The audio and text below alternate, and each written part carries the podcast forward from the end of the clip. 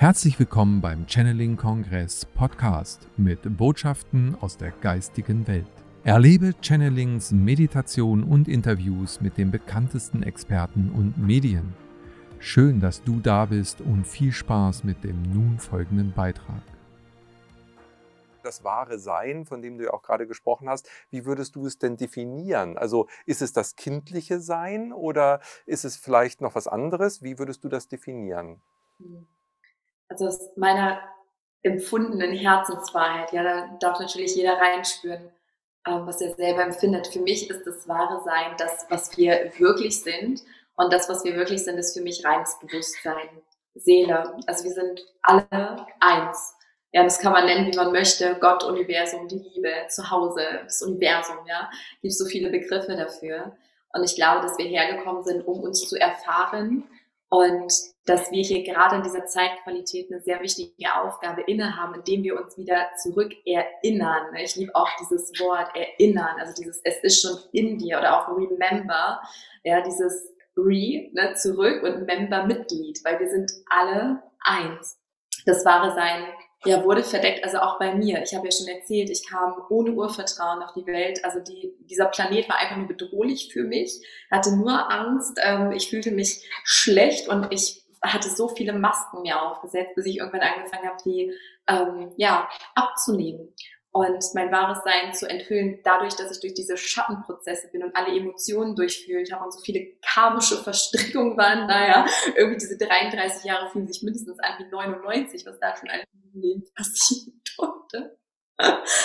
Aber letztlich, ähm, ja, empfinde ich das wahre Sein als, als das All-Eins und jetzt sehe ich gerade wieder so eine Metapher vor meinem inneren Auge, was mir die geistige Welt ganz oft sendet.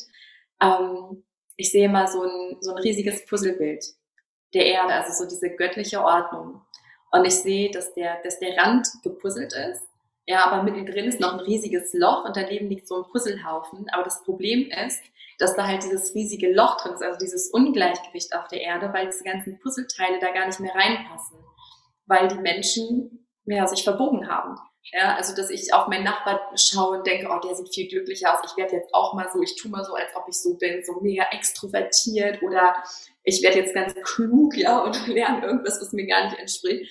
Und das heißt, ich schnibbel an meinem Puzzleteil herum und passe dann gar nicht mehr in das Bild, so wie ich gemeint bin von der Schöpfung. Und ich glaube, dass wenn wir alle unserer Intuition folgen, also dieser Herzenstimme, dass wir dann automatisch ja, das Puzzleteil abbilden, damit wir in dieses Große und Ganze passen, dass es wieder ein rundes, ja, harmonisches Bild ergibt. Und das erfüllt uns ja auch zutiefst. Und wenn jeder seinem Herzen folgt, weil viele denken, ja, das geht ja nicht und da kann ja nicht jeder einfach machen, was, worauf er Lust hat und so. Aber ich glaube, dass das nicht ohne Grund so ist, ja, dass, ähm, dass ich jetzt im Herzen trage, äh, als Akasha-Medium zu arbeiten und den Ort der Begegnung äh, zu gründen, ja, worüber wir gerade auch kurz gesprochen haben. Und jemand anderes wird was ganz anderes im Sinn haben und im Herzen tragen. Vielleicht eine Schule zu gründen, ja, das ganze System zu revolutionieren. Und das ist das, was uns dann letztlich erfüllt, unser wahres Sein zu leben und das erstmal auch zu erlauben. Wir hoffen, diese Podcast-Folge hat dir gefallen und du konntest wichtige Impulse für dich aufnehmen.